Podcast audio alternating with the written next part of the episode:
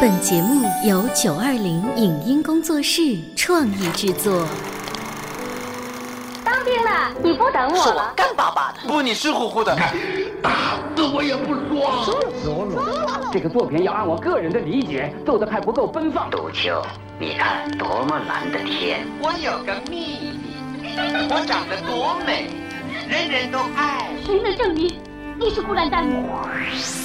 光影旋转的流金岁月，耳边重温的声声记忆。即使物换星移，年华不再，他们依然满怀温馨，沉淀着时代经典。光影时光机，穿越历史，让我们向经典致敬。回顾经典电影，向经典致敬。欢迎收听《光影时光机》。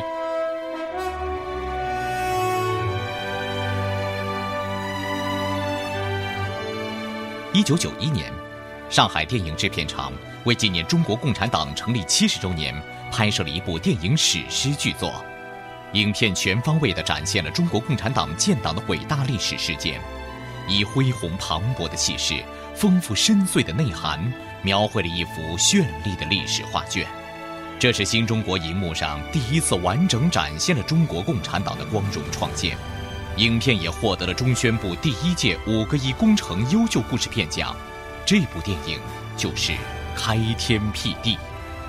本期的光影时光机，我们为您带来的是庆祝中国共产党建立九十四周年特别企划，重温上映于一九九一年的国产电影《开天辟地》的录音剪辑。今天播出上集。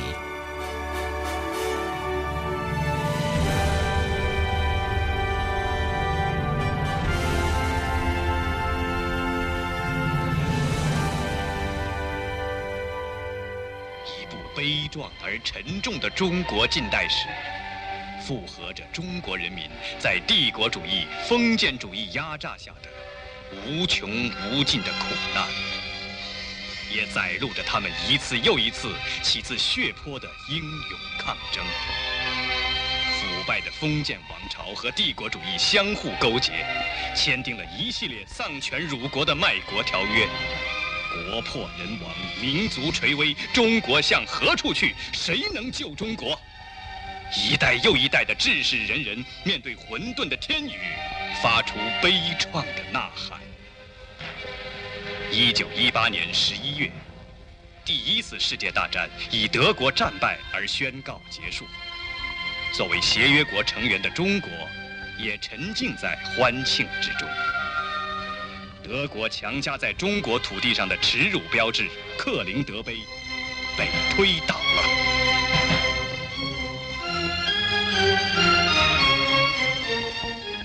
亿万中国人民祈求着公理战胜，强权失败。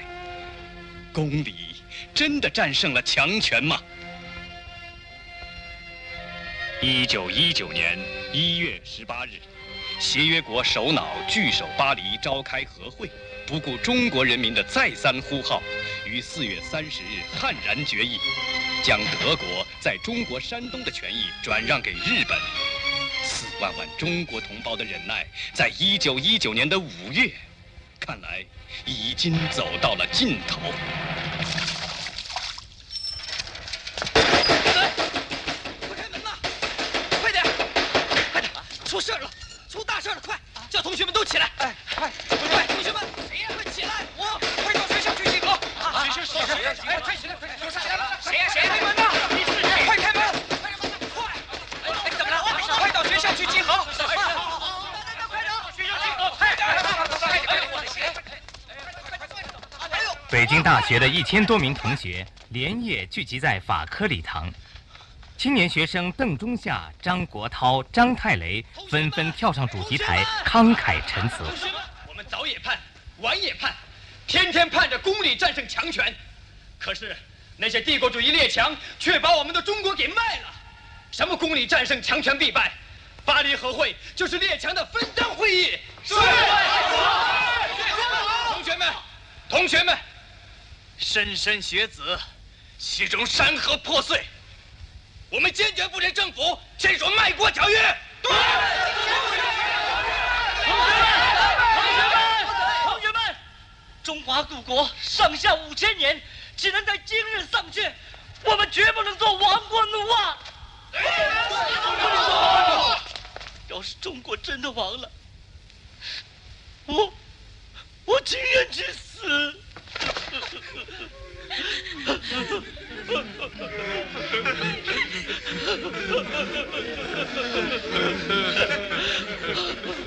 哭有什么用？随着一声大吼，谢少敏撕下了自己的衬衣，咬破中指，用鲜血写下了“还我青岛”四个大字，顿顿时群情激愤。还我青岛！还我青岛！示威去，游行去！我们要直接行动啊！同学们，同学们，为筹备明日大游行，请大家捐助。捐助，对对对，我们应该捐助。对，是我的，这是我的，哎，这是我的，这是我的，这是我的，哎，你们让一让，让一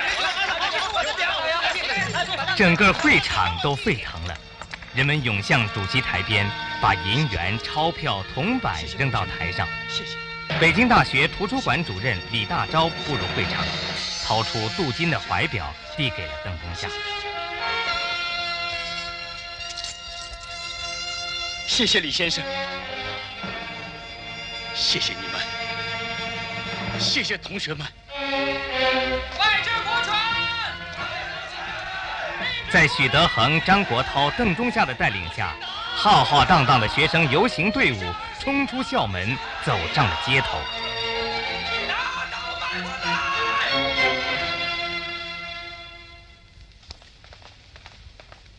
就在学生上街游行之际，总统府的宴会厅里却是欢声笑语。大家请吧。大总统徐世昌正在宴请中国近代史上两个有名的卖国贼——驻日公使张宗祥和交通总长曹汝霖。京师警察总督吴炳湘也在座。大家请吧，请请。好好，哎，好好。呃。祝贺出使日本多有操劳啊！不仅大大的改善了中日关系，还为本政府谋求了新贷款之允诺，实为不易呀！望两位以国事为重，勿信流言，照常供职，共济艰难嘛！来，来，举杯！请，请，请，请。当这群卖国贼为乞讨日本新贷款弹冠相庆时，愤怒的爱国学生已经冲进赵家楼，放火焚烧曹汝霖的住宅，浓烟滚滚，火光冲天。许德恒痛斥着曹汝霖的小老婆苏佩秋：“青岛割我中华国土，他夺了今天，夺不了明天。你告诉他，中国是四万万同胞的中国，不是他曹汝霖一个人的中国。”打倒卖国贼！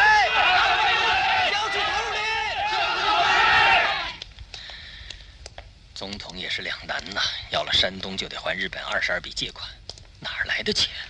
嗯，学生闹一闹都不怕，就怕直系的吴佩孚、曹锟他们趁火打劫，还有缝隙也得提防。报告，学生队伍到了东郊民巷。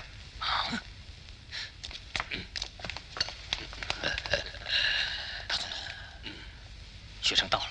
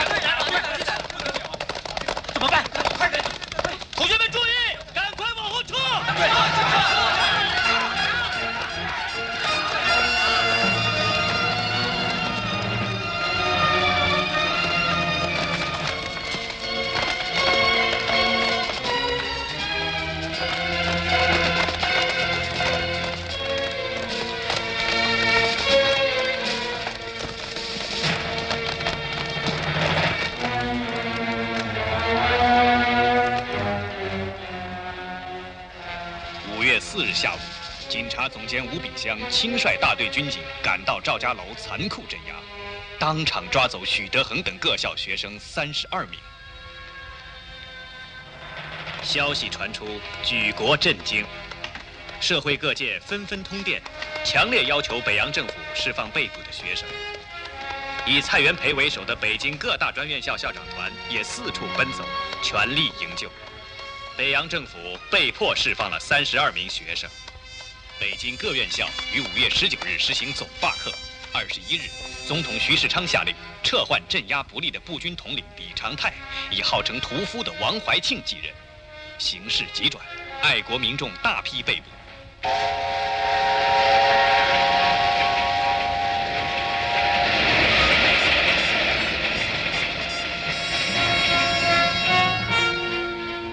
北京大学学生奔赴全国演讲，广泛动员民众。同胞们，一路上，到天津，到济南，到南京，到上海，无处不感到四万万同胞的觉醒。同学们，我们要御外侮救中国，靠谁？当然不能靠腐败卖国的军阀政府，要靠我们民众自己。孙中山先生不愧是伟大的革命先驱，但是孙中山先生的革命仅仅把大清门的牌匾换作了中华门，这样的革命不能算是彻底的。我们要做彻底的革命。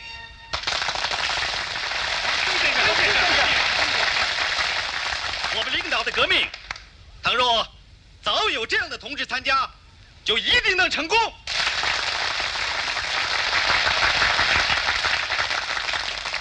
谢谢，谢谢。孙中山和他的秘书长戴季陶对许德恒的演讲很感兴趣。南下学生说话太偏激了，我都很喜欢这些热血青年。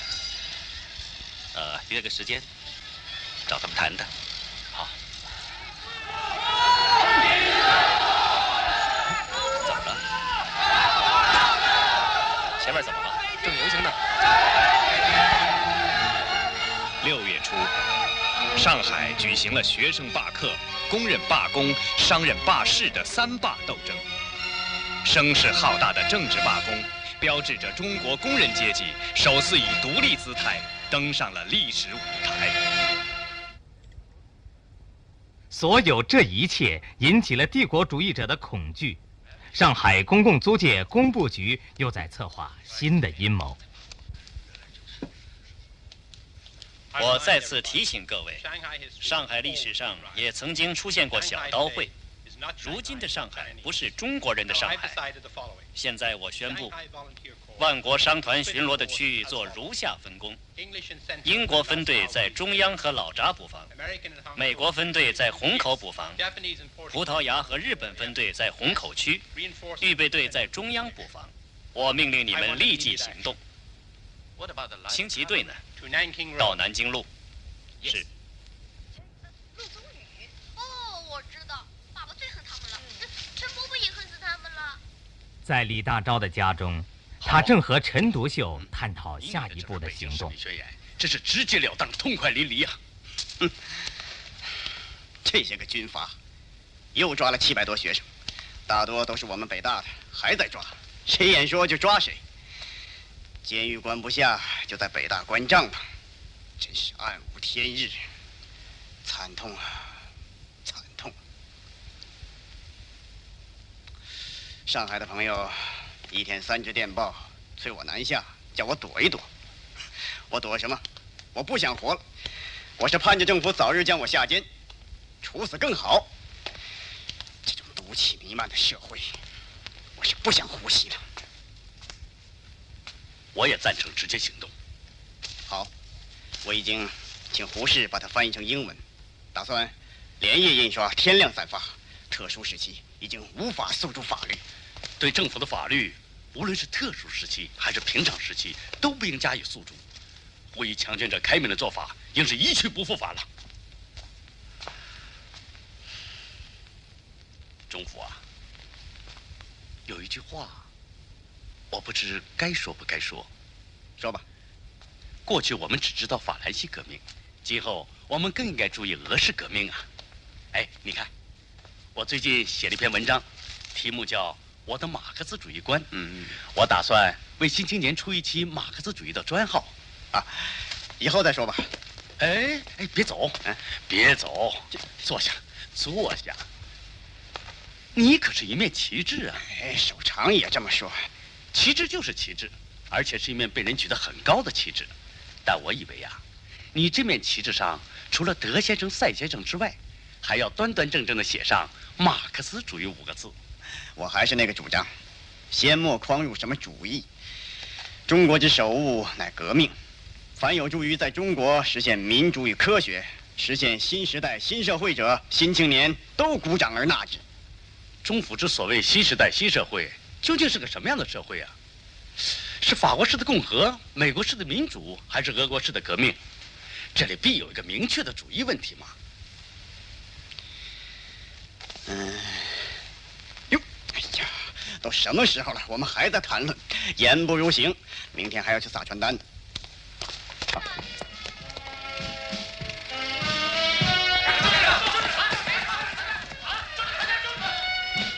陈独秀来到北京新世界游艺场，这里是各界名流聚集的地方。他瞅准时机，迅速将传单撒向人群。陈独秀见在场内撒不够劲，又登上游艺场的最高点。正当他兴奋地看着人们争抢着他们撒下的传单时，两名警察从背后抓住了他。快走，走，走，干什么？放下我！你这些混账东西，咽下去！走，走，快走！放手，放手！我是陈独秀啊！你是陈独秀？对，我是北大文科学长，新青年的主编。嗯？什么新青年？我让你尝尝老青年的滋味！哎，放开我！我也叫你尝尝新青年的滋味！你敢打人？走，走，带走！一九一九年六月十一日晚，新文化运动的首倡者和主将，《新青年》杂志的主编陈独秀，在北京新世界游艺场被捕。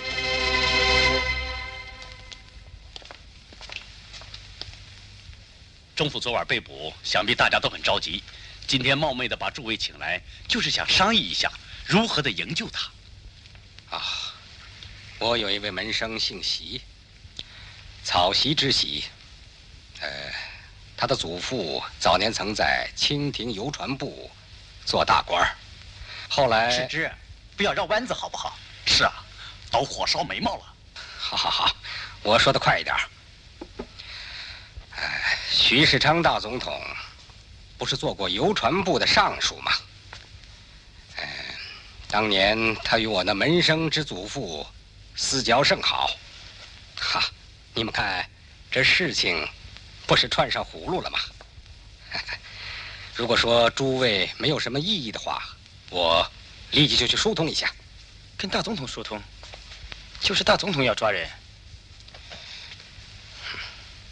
嗯，事到如今，让世侄去活动一下也好。我认为当前首务之急，要在全国造成强大的舆论，迫使政府有所顾忌，不敢胡作非为。逮捕一个陈独秀。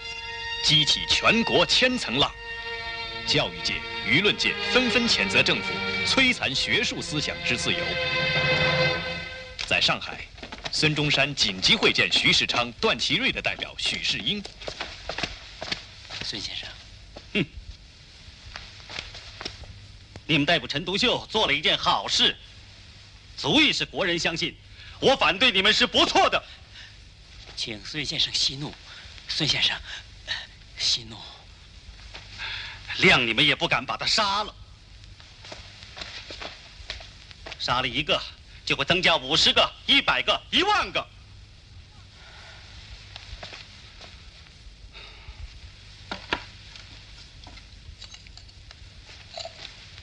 你们尽管就这样去做吧，去做吧。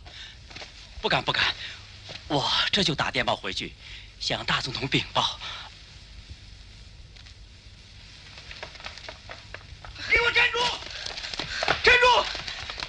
站住在湖南长沙天心阁城楼上，警察用警棍追打着叫卖《湘江评论》的报童，被正巧路过这里的毛泽东碰见，他怒不可遏。住手！你是干什么的？干什么？干什么？干什么？哎，你要干什么你？啊？这孩子犯了什么法？犯什么法？他卖这个就犯法。这报纸又犯了什么法呀？他要救乱党。你看看这标题：陈独秀之被捕及营救。陈独秀是什么人？是乱党分子。乱党你听着，这陈军之被逮，绝不能损及陈军之毫末，并且留着大大的一个纪念于新思潮，使他越发光辉远大。这不是乱党乱文是什么？哦，还有呢？还还啊！我祝陈君至坚至高之精神万岁。嗯，你这什么意思啊？我看也是乱党乱文，可他乱得好。大家知道，六月十一号，陈独秀被政府抓起来了。政府为什么要抓陈独秀呢？那是政府怕陈独秀。陈独秀是思想界的明星，他说出了全中国民众的心里话。这些话。是专制的政府最怕听的，也是我们湖南的张敬尧最怕听的。别听他胡说。陈独秀在大牢里，我们救他就是救中国。大家说，这报纸有没有错呀？没错，说的对。你，这文章就是你写的？说对喽，我就是此文的撰稿人，《湘江评论》主编毛泽东。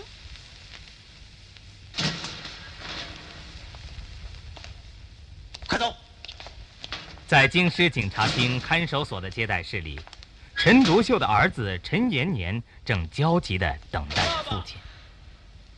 爸爸，爸爸，没出息，到这儿掉什么眼泪？回上海去！爸爸，全国都在营救你，我不能不来看看爸爸。爸爸，我知道会挨爸爸骂的。我同乔年商量，就是挨骂，也要来看看你。我刚下火车就来了。乔年也想来，可是没有钱买票。他说：“哥，还是你去吧。”为了这趟盘缠，我和乔年帮人拉大锯，三个晚上都没有睡觉。爸爸，您好吗？我没什么，我很好，每天看书。入狱的前一天，我还发表了篇文章，《研究室与监狱》。对，我跟乔年都看了。嗯，爸爸，你总是勉励青年人创造美好的生活。是啊，创造美好生活的人，自己的生活未必美好。世界就是战场，人生就是恶斗。哎哎哎，不许乱说！乱说？见到小昌先生了吗？你要是见到他，一定要劝他赶快离开北京。他是对的。说句心里话，这些天我非常想念他。我去转告他。不，这话不要说。时间到了。见到妈妈了吗？去看看她，让她放心。啊，她是你姨妈，但毕竟又是你的妈妈。不去看也好，你就赶快回上海，用心读书，不要糊里糊涂的混日子。哎哎哎，快走吧！嚷嚷什么？我知道。好，去吧。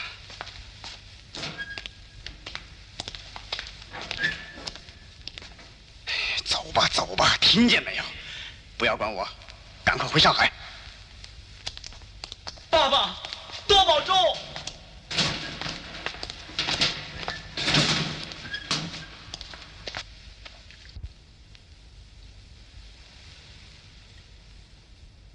李大钊听从了陈独秀的劝告，正准备动身到乡下避一避，但是他突然又改变了主意。我简直又不想到老腿乡下去了。我想在北京等着中府出狱。怎么刚刚说好，又变卦了？啊？哎，我刚看了《每周评论》第三十一期，你猜猜胡适又写了些什么？啊？他说要多研究些问题，少谈些主义。说什么？谈主义是一件很容易做的事情，是阿猫阿狗都能做的事，是鹦鹉和留声机都能做的事，真是岂有此理！我不能不马上写篇文章回答他。哎，乡下也能写文章吗？妈妈，爸爸，妈妈说的对啊，去乡下，去乡下嘛！李 大钊终于和夫人赵任兰以及儿子们一起来到了山清水秀的五峰山。青蛙，快下来！哎，来来来，下来！哎，好了好了，在昌黎五峰山，李大钊写下了著名的《再论问题与主义》一文，反驳胡适。问题与主义之争。是马克思主义在中国传播过程中出现的第一次思想论战。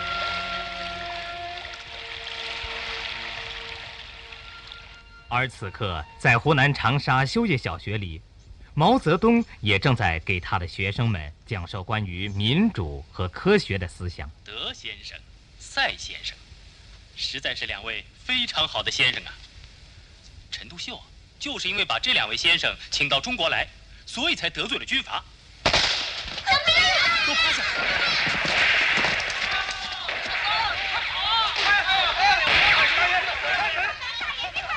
都趴着别动啊！大家都趴着别动。来了！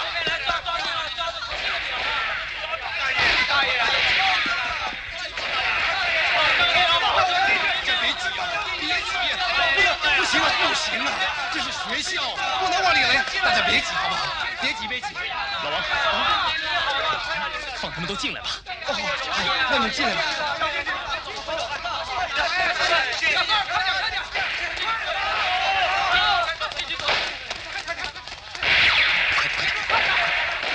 任之，是我。何胡子，出什么事啊？哎呀，张金尧又在抓丁了。